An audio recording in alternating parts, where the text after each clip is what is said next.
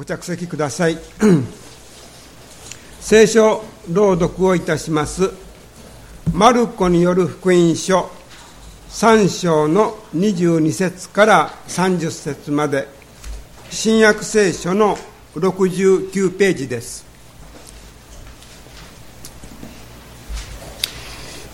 柳沢姉妹が見えておられませんので司会者が朗読いたします。マルコの福音書22章22節。またエルサレムから下ってきた立法学者たちも彼はベルゼブルに取りつかれていると言い悪霊どもの頭によって悪霊どもを追い出しているのだとも言った。そこでイエスは彼らをそばに呼んで例えによって話された。サタンがどうしてサタンを追い出せましょう。もし国が内部で分裂したらその国は立ち行きません。また家が内輪もめしたら家は立ち行きません。サタンももし内輪の争いが起こって分裂していれば立ち行くことができないで滅びます。確かに強い人の家に押し入って家財を略奪するにはまずその強い人を縛り上げなければなりません。その後でその家を略奪できるのです。誠にあなた方に告げます。人はその犯すどのような罪も許していただけます。また神を汚すことを言ってもそれは皆許していただけます。しかし精霊を汚す者は誰でも永遠に許されず常しえの罪に定められます。このように言われたのは彼がイエスは汚れた霊に疲れていると言っていたからである。以上でございます。続きまして聖歌隊によって新聖歌407番を賛美していただきその後内田先生より「精霊に満たされて」と題しまして説教していただきます。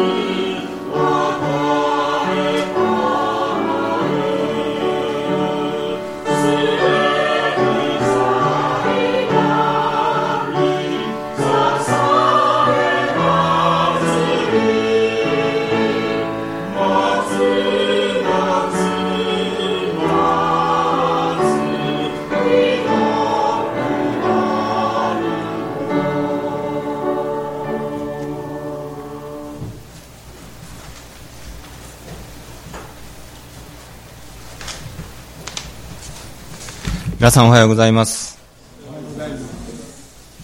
まずはじめに、消息の欄にも書かせていただきましたが、えー、西名正人先生のことをここに記しておきました。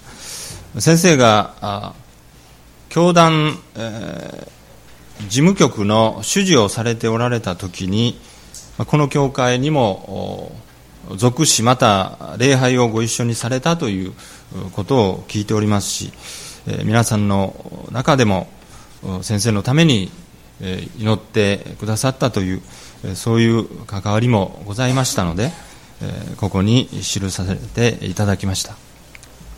5月25日金曜日に兵庫教区より下のような連絡がありました。闘病中であられた敬愛します西名正人先生が主の身元に召されたのです。教会のため、また教団のために多くの良いご奉仕をされ、最後まで主に忠実であられた死のお姿を覚え、また忍びます。特にご遺族の方々の上に主の豊かなお慰めがありますように。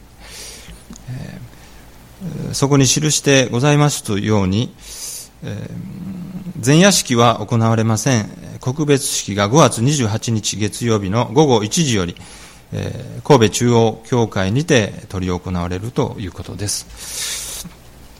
先生のために一言お祈りをいたします。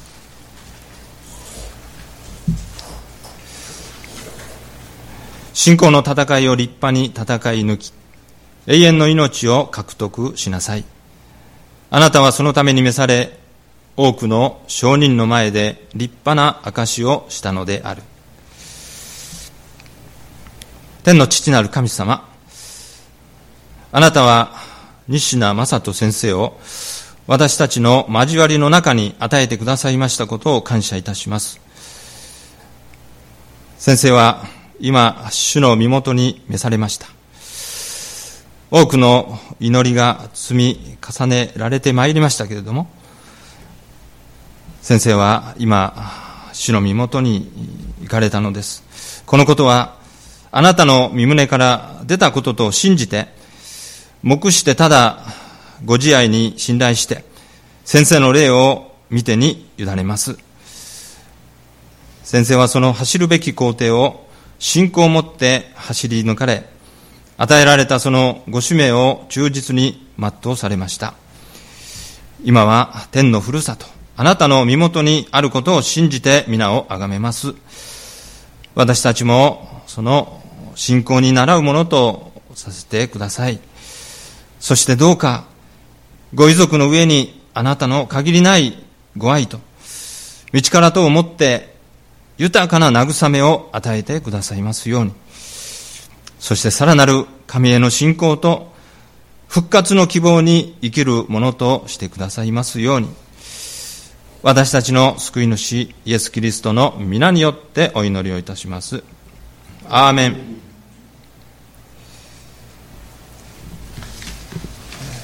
まあ、今日の御言葉を先ほど読んでいただきまして、そして今日はペンテコステということであります。これは一般のカレンダーにはございません。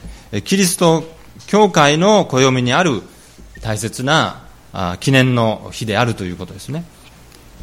このペンテコステ、それはあ、まあ、ギリシャ語なんですが、あまあ、第50番目とか50日目という、そういう意味の言葉であります。ですから、5、順というのは10日という意味ですから、5、10日目という五順節。でこれにはあの2つの意味があると言われています。一つはかつてこのイスラエル人が守っていた、まあ、今もそうだと思いますがイスラエル人が守っている3つの大きなこの祭りがあるわけですがその一つに春の収穫感謝祭としての借り入れの祭りというのがあるわけです、えー、それがいわゆる杉越の祭りの第2日から数えて7週後49プラス1で、50日ということですね。その50日目、借り入れの祭り、これを、まあ、いわばペンテコステと言って祝っておったということですね。祝っているということです。その50日目。そしてもう一つのこのペンテコステ。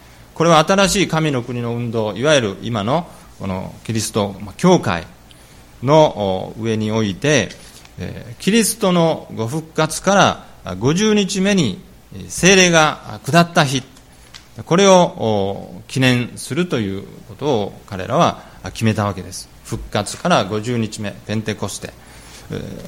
そのことを今日もこの記念して、世界中の教会がこのことを記念してお祝いしているわけです。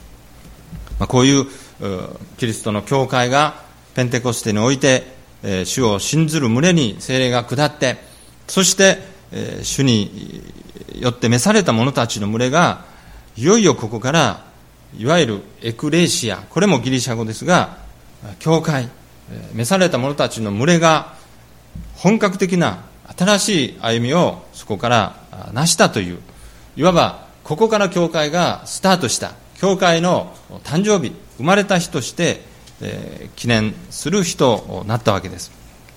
まあ、それを毎年、えー、この時、えー、お祝いをしているわけです。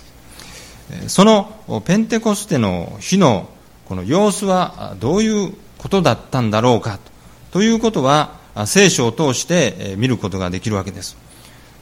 そして当時のそのペンテコステの時の様子を私たちも見ながら今日の教会に精霊が望んでくださるときにそこに何が起こりまたそのことを通して今日を生きる私たちの群れ教会が何教会に何を主は示そうとされておられるのかということを一緒に見ていきたいと思うんですね。先ほどのマルコの3章から読んでいただきましたと同時に使徒の働きの2章を一緒に見ていただきたいと思います。新約聖書の228ページからです。2章全部を読む時間がありませんのでまた一度2章全部を目を通していただきたいんですが主なところを読んでおきたいと思います。2章の1節から4節。五巡節の日になって皆が一つところに集まっていたすると突然天から激しい風が吹いてくるような響きが起こり、彼らのいた家全体に響き渡った。また、炎のような分かれた舌が現れて、一人一人の上にとどまった。すると皆が精霊に満たされ、御霊が話させてくださる通りに他国の言葉で話し出した。14節そこでペテロは11人と共に立って、声を声を張り上げ人々にはっきりとこう言った、えー、次のページの37節38節。人々はこれを聞いて心を刺されペテロと他の人たちに兄弟たち私たちはどうしたらよいでしょうかと言った。そこでペテロは彼らに答えた。悔い改めなさい。そしてそれぞれ罪を許していただくためにイエス・キリストの名によってバプテスマを受けなさい。そうすれば賜物として聖霊を受けるでしょう。最後41節から47節。そこで彼の言葉を受け入れた者はバプテスマを受けた。その日3000人ほどが弟子に加えられた。そして彼らは使徒たちの教えを固く守り交わりをしパンを裂き祈りをしていた。そして一同の心に恐れが生じ、使徒たちによって多くの不思議と印が行われた。信者となった者たちは皆一緒にいて一切のものを共有にしていた。そして資産や持ち物を売ってはそれぞれの必要に応じて皆に分配していた。そして毎日心を一つにして宮に集まり、家でパンを裂き、喜びと真心を持って食事を共にし、神を賛美し、すべての民に好意を持たれた。主も毎日救われる人を仲間に加えてくださった。このようにして当時のペンテコステの様子が記されているわけです。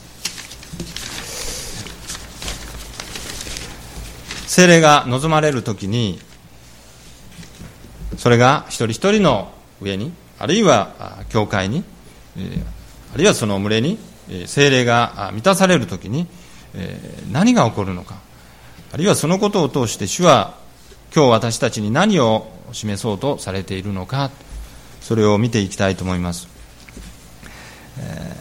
4節の言葉先ほどの2章の4節の言葉すると皆が精霊に満たされ御霊が話させてくださる通りに他国の言葉で話し出した。まず精霊がこう満たされるときに私が話すのではなく御霊が話させてくださったとここにありますように私自身ではなくそれは精霊ご自身の働きとして技がなされていくんだということがここに記されています。私が何か話さなければそういう時私たちは常に不安と恐れがありますしなかなか難しいうまく話せるだろうか。そういう思いがいたしますけれどもここで聖書が記されていることは精霊に満たされると御霊が話させてくださる。私ではない。御霊ご自身が語るのだ。何かをすることもそうです。いろんな奉仕をする場合もそうです。私が何かをしよう。私の頑張りと私の力で何かをしようとするときに常にそこに恐れと不安とそれが襲ってくるわけです。あるいはサタンのささやきを耳にしてお前はダメだ。必ずうまくいかないぞ。もうやめた方がいいぞ。そういうものを常に聞いてしまう。しかし御霊が望み御霊に満たされそして私たちがその御霊に委ねる時御霊ご自身が話しその技を成してくださる。そのことを今日もう一度ここから私たちは覚えるわけであります。そして私たちが何かに怯えて一歩出ない時もそして祈るわけです。主よどうか私はできませんけれども主に委ねますから御霊ご自身が私を語らしめそして奉仕をなさしめ宣教の働きに預からせてくださるように私ではない御霊ご自身が私の信仰によってなしてくださるように。神の技は神ご自身がなさるんだ。神ご自身がその技に私たち一人一人を整え精霊に満たしてそして用いてくださる。そのことを私たちは今日この御言葉から覚えて、えこのペンテコステの時に彼らはそうであったように今日の私たち主の群れにもこのことが言えるんだろうとそのように思います。御霊に委ねる。私ではないのだ。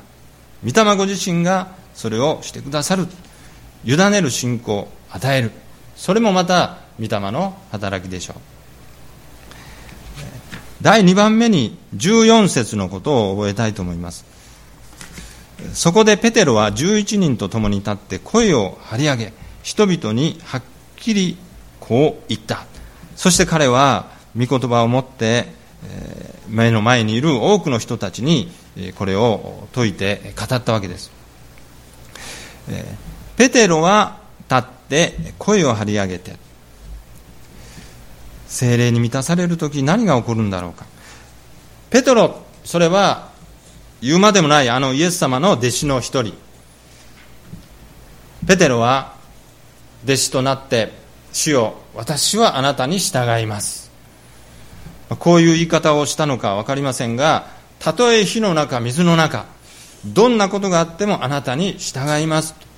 彼は告白してるんですね。それはもちろん彼の純粋な言葉であります。その時そう真実に思ってそれを言ったわけですがしかしイエス様が捕らえられて十字架にかけられると分かった時にペテロは逃げたわけです。そして見つかってお前もあのイエスの弟子ではないのかと尋ねられた時にいや私は知らない。あのような人は知らない。私は何の関わりもありませんと彼は否んだわけです。おそらくペテロ自身もそんなことを言う自分自身に彼自身が一番驚いたんではないだろうか。あんなに主に従いますと言いながら主を否んでしまう。ああ自分の中にまだこういうものが潜んでいたんだ。そういう自分に気づいたわけです。そして彼はその後自分の不甲斐なさに泣いたわけです。本当の自分の姿を見させる。自分自身がそれを見るように導いてくださる。それもまたご精霊の働きであったんでしょう。あの弱いペテロが今や11人と共に立って声を張り上げ人々の前ではっきりと宣言し大胆に御言葉を語った。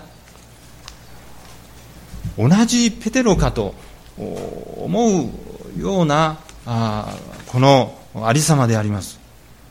なぜかそれはペテロが精霊に満たされたからです。精霊に満たされる時にその人は変えられるわけです。精霊は人を変える。根こそぎ変える力を持っている。そのことをこのことから私たちは分かるわけです。私たちもかつて主にお出会いしまた主を信じてそして救われ主に従いますと告白した一人であります。そしてもうこんな自分は嫌ですとそう願ってそして主に委ねて主を私を作り変えてください。とそう願った。しかしああ私の中にまだこういう自分があったのか。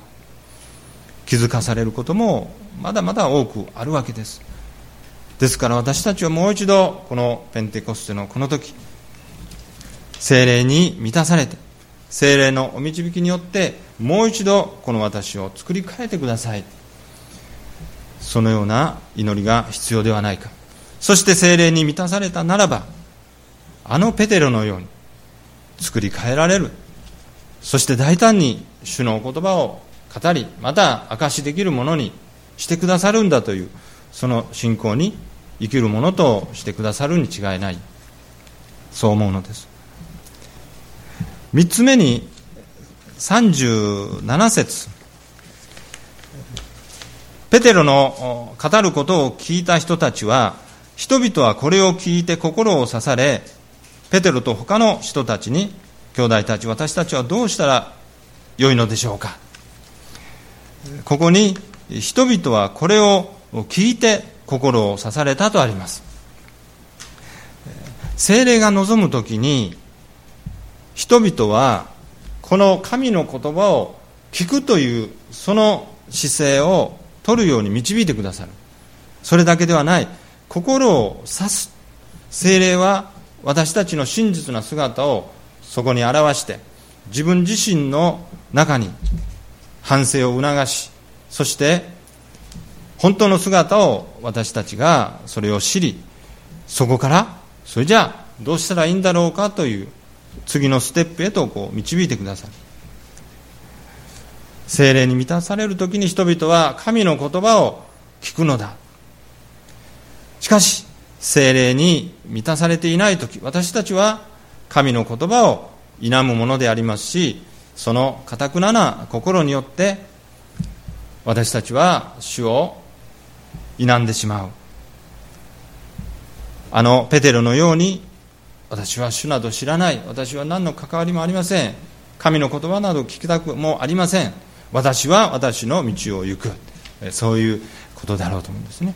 しかし精霊で満たされる時主よ私はあなたのお言葉を聞きます。あなたのお言葉に従います。もっともっと私に精霊が望んでください。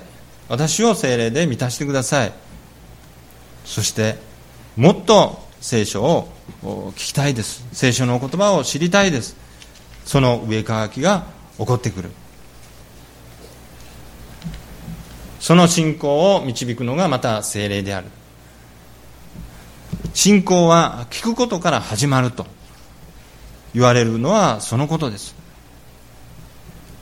私たちに神の言葉を聞かしめる。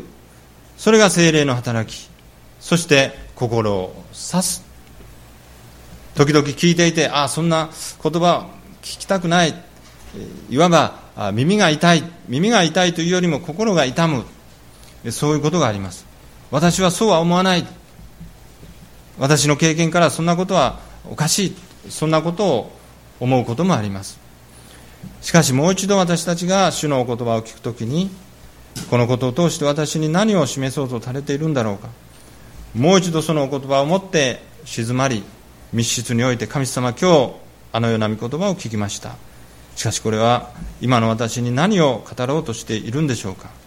あるいはこのお言葉に従えないこの自分を砕いてください。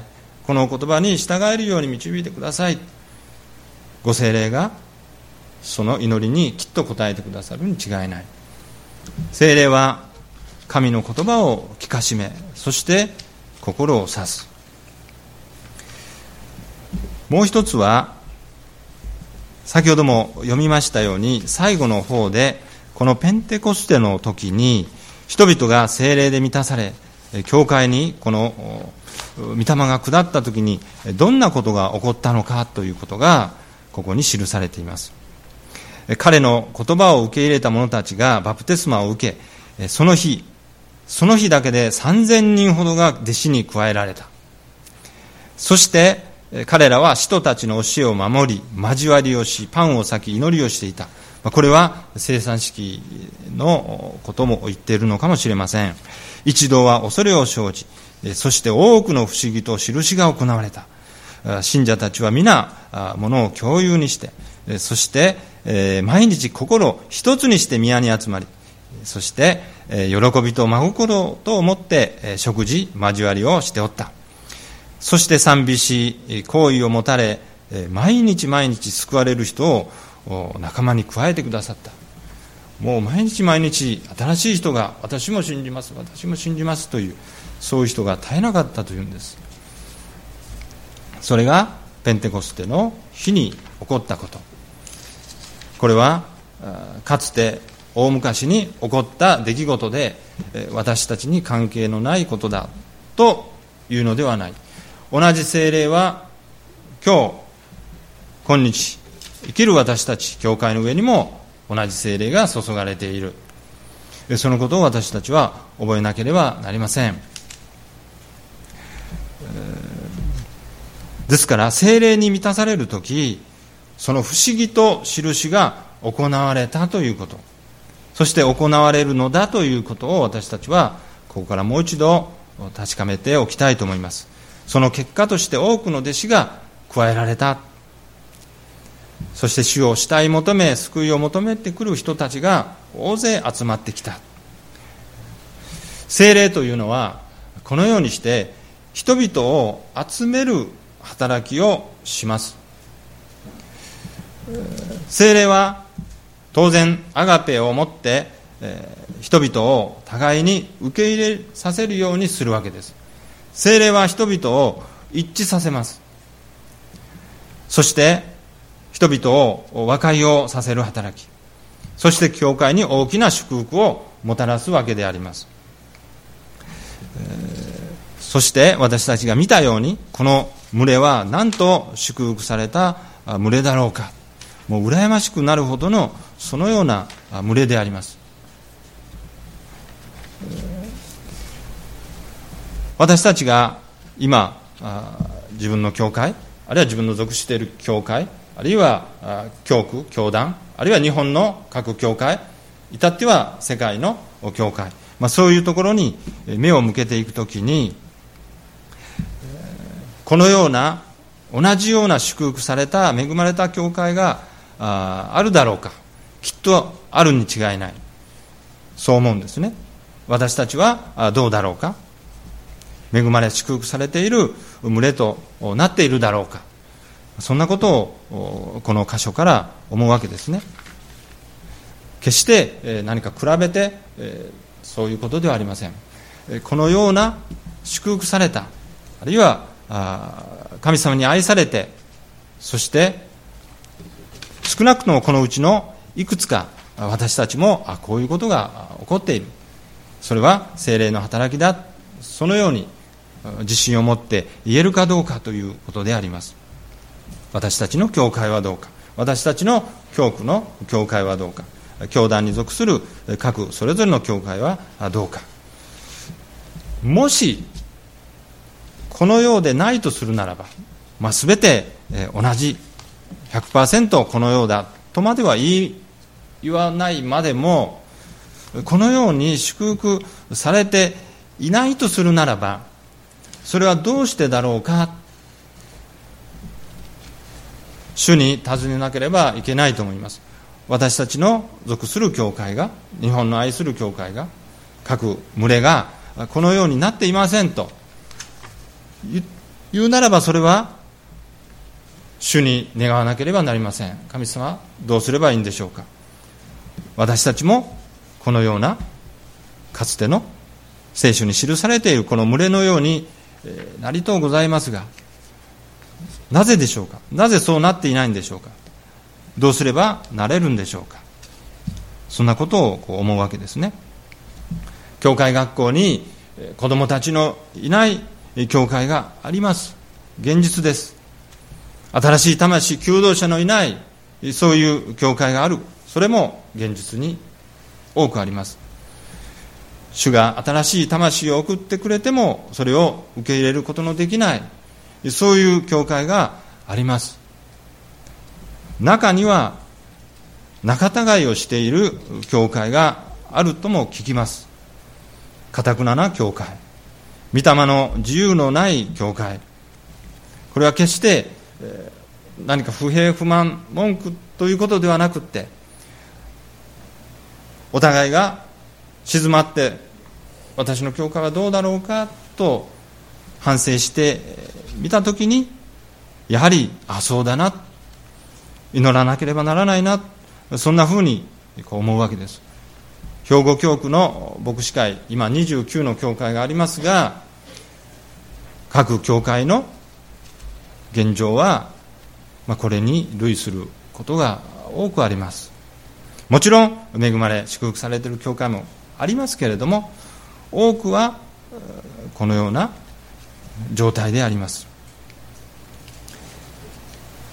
そして何かこういうことをしませんか？という提案をいたします。それは聖書的でまた健全な勧めなんですが私の小さな経験ではこういうことをしませんか？というと必ずいや私たちは今までそういうことはしていませんでしたのでしませんと答えなさるんですね。その群れはいつまでたっても祝福されていません。精霊に満たされている教会。それは自由の御霊が働いてこういうことをしませんか？聖書的で健全なお勧めをしますと私たちは今までそんなことはしていませんでした。だからやりましょう。やりましょうよ。しましょうよ。そう言うんですね。そしてその教会はまた新しいことにチャレンジする。それの中にもちろん10のうち2つ3つうまくいかなかったそういうこともありましょう。しかしあれもやりましょう。これもやりましょう。それもいいじゃないですか。祈ってそしてみんなが力を合わせて一致して進んでいく。そしてそこにまた新しい魂が加えられその教会は祝福されている。決してそれはその群れの満足ではないんです。主が何を望んで主が何を満足されるか。そのことを常に私たちは覚えていくときにこのようにして御霊に満たされるならば新しいことにもチャレンジする。そこに自由の御霊が働いてくださるということ。そういうことがあるんですね。そういう働きをとどめてはいないだろうか。その結果として今の現状があるとするならば私たちはもう一度主に願って精霊の満たし新しい霊の注ぎを与えられる必要がある。これがペンテコステのメッセージではないだろうかそう思うんです。では神様私たちが精霊に満たされそしてかつてのあのペンテコステの日に起こったようなあのようなことになって教会がますます主に喜ばれる主が満足なさるその群れになっていくためにはどうすればいいんでしょうか？38節。そこでペテロは彼らに答えた。悔い改めなさい。そしてそれぞれ罪を許していただくためにイエス・キリストの名によってバプテスマを受けなさい。そうすれば賜物として聖霊を受けるでしょう。ここにペテロが言ったごとく。悔い改めなさいというこのことをなくして精霊の賜物をいただくことはできない。悔い改めなくして教会の祝福はない。教会の前進はない。教区教団の祝福もないでしょう先ほどマルコの福音書を読んでいただきましたがここに悪霊どもがこんなことを言っていたということですね。分裂したらとか家が内輪もめをしたらとか26節サタンももし内輪の争いが起こって分裂していたらとか内輪もめだとか分裂だとかこれがサタンの思惑なんです。しかし精霊はそうではない。私たちは精霊をいただくときに何が起こるんだろうか。それは一致と和解とそして大きな祝福が与えられるということ。それは私たち一人一人だけではない。そのご家庭にあるいはその群れに教会にあるいは教区に教団に日本中の教会世界中の主を信じる者たちの群れ皆がこの祝福に預かることができる。そのことを言うわけです。このような厳しいことも聖書は言っています。精霊を汚す者は誰でも永遠に許されず常しえの罪に定められます。こんなことがあったらもう大変なことです。精霊を汚す者汚す群れはと置き換えてもいいと思うんですね。私たちはそんなことを願わない。神様も願っていないわけです。ですから私たちはどうすればいいんでしょうか。ペテロが言うように悔い改めをしなさい。そこに尽きるわけです。私たちは精霊を汚すようなことをしていなかっただろうか。私たちの群れがあるいは私個人において私たちの属する教区あるいは教団があるいは日本の教会が教団教派がそのようなことはなかっただろうか。もう一度点検しそして悔い改めて主の霊に満たしていただきたい。御霊がもう一度新たに望んでくださるようにという切なる祈りを捧げなければいけない。そのように思うわけです。導かれて一つのことが示されております。それは1993年のことでありますが日本に一つの運動がありました。これはリバイバルの運動リバイバルの波が押し寄せてきたことがありました。それはご精霊の働きであるならばそれは当然日本に大きな祝福をもたらすはずであったわけです。もちろん祝福されたということも間違いありませんが同時にですね、えー、残念なことですがその働きに預かっておられた方々あるいは牧師先生方の中で私は詳しいことは分かりませんけれども先ほどありましたうちは揉めであるとか分裂であるとかそれに類するようなものがもう起こったということは事実だそうです。詳しいことは知りません。当時のその働きに預かっておられた人たち中にはこちらのグループこちらのグループ。A グループがどんな主張どんなことを思っておられて B のグループはまたそれと違うそう思われた、まあ、そんなこともあったんでしょう。しかしそのことによって教団あるいは教会に大きな揺れと亀裂をもたらしたことは間違いなかった。そのためにある先生方は教団を出ていかなければならない。というような事態。進学校における尊い働きから退かなければならなかった。というようなそういう残念な結果も生んでしまった。ということ。そういうことがあるわけですね、まあ、私の一つの牧会の、ポリシーというんでしょうかこうありたいという一つの願いは教会の中で例えば A さんと B さんが何かでちょっとこじれた。で A さんは私に先生聞いてください。あの人はこうなんですこうなんです。あそうですか分かりました。祈ります。B さんは B さんで私に A さんはこうなんですあなんですというような、まあ、そういうようなことがあった時に私は必ず A さんと B さんと私でいわば三者面談で一つのテーブルを囲んで祈りから始まってお互いの言い分を聞きそしてまた祈って御言葉に導かれてそして精霊により頼みつつ和解と一致を求めていく。そういうことをさせていただきたいと。いつもそう思うんですね。ただ A さんとだけ B さんとだけ。それは良くないと思うんですね。おそらくこのかつてのあの中でもそういうことがあったんだろうかと思うんですね。同じ意見の相違。意見というのは異なる県と書く場合もありますがお互いの主張また重きを置くものが異なることはそれはもう当然のことなんですがしかしそこに精霊が働いているならば必ずや一致とまた和解が生ずるはずです。そして御霊が大きな働きとして何をなされているのかがそこではっきり見えたはずです。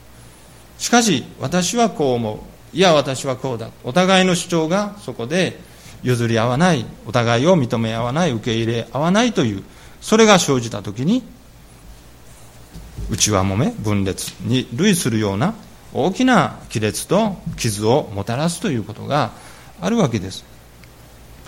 もうあれから19年約20年になろうかとするわけですがその後日本の教会はどうだろうか。もちろん祝福されて今やもう成長の途上にある祝福された教会も多くありますがしかしその後も日本のクリスチャン人口は1%に満たない。中には教会があるいは信徒が牧師が教職者が力をなくして勢いが衰えてしまう。そして信徒の数も増えない。むしろ減っていく。そして中には牧師を支えられないで無牧の教会も出てきている。先生方はますます年を重ねて引退教師は幾人も出てきますけれども新しい進学生新しい牧者が生み出されてこないということ。進学校においても進学生の数が以前よりも本当にこう減ってきているという現実があります。なぜだろうか。どうしてですか神様。いろんな理由がありますけれどもそれは私たちが精霊を拒んだ結果ではないだろうか。もしそうであるとするならば私たちはもう一度そこで悔い改める必要があるのではないか。そのように示されているわけです。そしてその受けた傷与えた方も与えられた方も傷ついています。その傷は癒されているだろうか。このままでいいんだろうか。いや決していいはずはない。そのままでこの群れは進みゆかない。そのことがはっきりしている。もう一度私たちはこのペンテコステにご精霊により頼み精霊に満たされてそして私たちがもう一度しなければならないことをまずしてそしてそこからもう一度ここから新たに歩み出していく。それが今日神様から私たちに与えられているメッセージなんだろうとそのように思うわけですお祈りをして生産式に入らせていただきます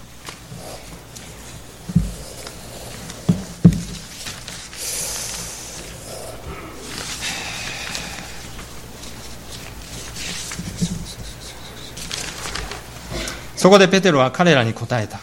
悔い改めなさい。そしてそれぞれ罪を許していただくために、イエス・キリストの名によってバプテスマを受けなさい。そうすれば、賜物として聖霊を受けるでしょう。天の父なる神様、ペンテコステの恵みを感謝いたします。聖霊を注いでいただいて、今、悔い改めに導いてくださったことを感謝をいたします。主をどうかお許しください。主を否み、また自己中心であった私を許してください。主の教会またキリストの体なる教会の尊い働きをとどめるような私のわがまま、あるいは愛のない私の言動があったことをお許しください。そして20年前でしょうか、教団にあるいは教会に、あるいは進学校において起こったことを今思い起こしています。どうぞ許してください。同じ教職者、また牧師の立場であるものとして、この私自身が見前に立たせていただけることを許してくださるならば、祈ります。主をどうぞ許してください。同じ同労者、あるいは主の尊い働き人を追い詰めてしまったことを悔いて祈ります許してください今精霊が望んでくださって新しい霊で満たしてくださいますように。そして和解と一致を与えてそしてお互いを受け入れ合うものとしてくださるように私たちにアガペを与えてください。精霊によって教会にリバイバルが起こされますように皆が喜んで礼拝に来れますように新しい人にも来れるような教会にしてください。どんな人も受け入れる教会にしてください。どの年代の人たちにも愛されまた親しまれる教会でありますように。